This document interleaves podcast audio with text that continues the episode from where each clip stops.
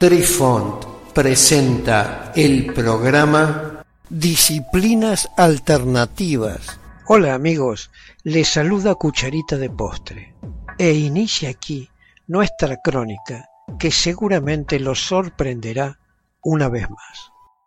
Apreciamos sentir tu presencia. Comunícate con nosotros.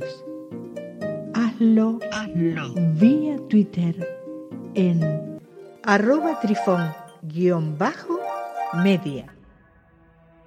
Hola, soy Besitos de Sol. En el programa de hoy escucharemos El viaje astral de Helen Smith. Existen relatos de viajes o proyecciones astrales de un periodo comprendido entre los años 1880 y 1900. Y el relato que sigue encaja en esta categoría. Pero debemos realizar algunas puntualizaciones sobre la singularidad de estos registros. En ese periodo, la humanidad se encontraba totalmente enfocada en la posible existencia en el pequeño universo particular en el que creía. Esto era apoyado por las noticias periodísticas, artículos en revistas de difusión masiva, etcétera, etcétera. Desde que el ser humano ha mirado hacia las estrellas, se pregunta qué hay más allá de ese vasto y negro vacío, y ha tenido el anhelo de explorar los alcances de ese pequeño universo y más allá. Este pequeño universo, para el ojo humano de esos años se circunscribía a la Luna, Marte, Mercurio, Júpiter, Venus y Saturno. Y en el siglo XIX estaba bastante difundido el pensamiento de que había vida inteligente en la Luna, en Marte y en Venus. Pero no se conocían noticias sobre exoplanetas, con capacidad de albergar vida, ni nada que se le pareciese. La primera detección confirmada de un planeta extrasolar se hizo en el año 1995 por los astrónomos Michel Mayor y Didier Queloz. Desde entonces, el número de hallazgos ha crecido año tras año y menos aún estaba en boca de los habitantes de esa era el tema de los universos paralelos. Por ende, las proyecciones astrales detalladas en esa época hablaban de viajes astrales a alguno de esos planetas y describían a las personas que supuestamente los habitaban. Entonces, para dar cierto rigor al contexto de estos relatos, eliminaremos la referencia a esos planetas y las cambiaremos por mundos alternos. De la cantidad de experiencias de proyección astral de esa época, elegimos narrar esta historia por la cualificación personal de los individuos involucrados en la misma. Vayamos al relato. Este relato lo realiza una persona muy práctica en las técnicas de proyección astral, llamado Monal Boyar. Se desempeña como ingeniero senior de pruebas y validación de semiconductores en la empresa Texas Instrument en la ciudad de Bengaluru durante los últimos 11 años, que es la capital del estado indio de Karnataka.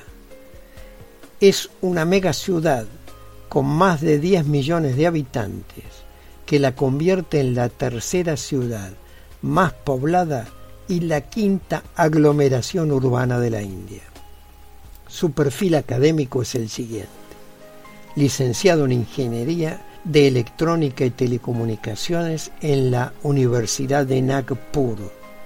Máster en tecnología de la Escuela de Ingeniería del Gobierno de Pune, con promedio general entre 9.46 y 10, que le otorga el primer rango en ese área. Él cuenta que en su juventud realizó dos exitosos experimentos de proyección astral el 10 de agosto del año 1975 y el 12 de agosto de 1976, y que más tarde los evaluó comparándolos con los informes científicos de la época y se mostró satisfecho, ya que los experimentos fueron probados científicamente como hechos verdaderos y no imaginarios. Siendo estimulado por el éxito obtenido, se aventuró a realizar un tercer viaje astral, el 27 de agosto del año 1977, donde proyectó su cuerpo astral a un mundo alterno. Hizo este experimento entre las 13 y las 13.15 horas y los resultados fueron registrados en un archivo. Dice que publicó dicho informe en una circular que a su vez fue publicado en el periódico Marathi Weekly Sri el 29 de octubre de 1977, en la revista Sankt Kripa, editada en Marathi en noviembre de 1977, en un diario el Tarum Bharat con fecha 5 de febrero de 1978 y por último en el Indian Express del 22 de mayo del año 1978. Además, dice que envió el informe al presidente de la India y al primer ministro el 27 de octubre del año 1977. Habiendo archivado mis registros, los recibí debidamente firmados de estos dos envíos, que me fueron dirigidos el 23 del 11 de 1977 y que aún conservo.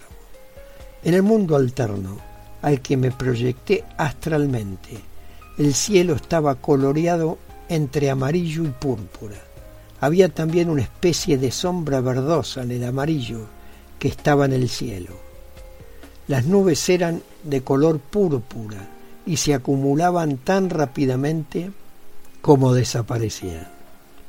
Estas nubes eran similares a los cúmulos nimbus y tenían mayor densidad en comparación con nuestras nubes. Los cúmulos son un tipo de nube que tienen bordes claramente definidos y un aspecto que a menudo se describe como parecido al algodón y generalmente se forman en zonas frías o en grupos.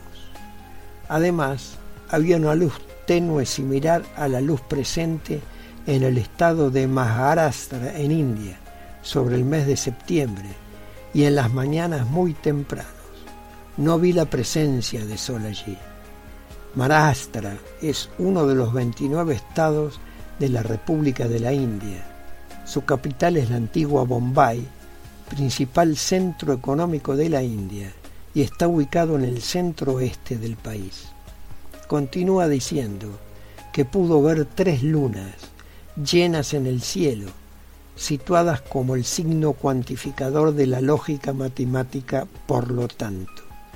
Este símbolo lógico se representa por tres puntos ubicados cada uno en los vértices de un triángulo equilátero. Más tarde vi muchas lunas, alrededor de cinco o seis a la vez, representándolas con las manos de mi cuerpo. Sobre mi mano derecha se ubicaba la mitad iluminada mientras que en mi mano izquierda estaba la región más oscura. Las lunas se veían con menor brillo y eran más pequeñas en tamaño, alrededor de un tres cuartos del diámetro de nuestra luna. En mis dos proyecciones astrales anteriores me encontraba parado en el suelo del mundo alterno al que había viajado, pero esta vez sentí que estaba flotando. El sentido táctil en todo mi cuerpo me indicó que la densidad del aire era mayor y la presión atmosférica era mayor que la de la Tierra. Otras particularidades que noté era que había roca negra, no había polvo ni había brisa de viento. También no registré sonido ni se veía belleza en el cielo como lo vi en las anteriores experiencias. Por lo tanto, no me sentí entusiasmado y feliz. Al contrario, me sentía deprimido y moroso. En este mundo alterno no vi agua, ni corriendo ni estancada. No divisé personas, ni bestias, ni pájaros, ni insectos, ni plantas, ni ninguna otra vida. Sentí que la vida nunca estuvo presente en este mundo. De pronto mi viaje se rompió. Inmediatamente después de recobrar el sentido vi el reloj. Eran las 13.15. Había comenzado a las 13, así que mi proyección astral duró 15 minutos.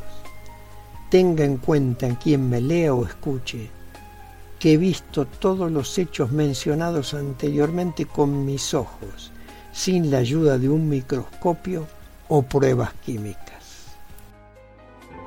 Queridos amigos, los esperamos en nuestro próximo encuentro con un nuevo artículo que estamos seguros será de vuestro interés. Un cálido abrazo para todos. Adiós. Apreciamos sentir tu presencia comunícate con nosotros. Hazlo, Hazlo. vía Twitter en arroba trifón-media.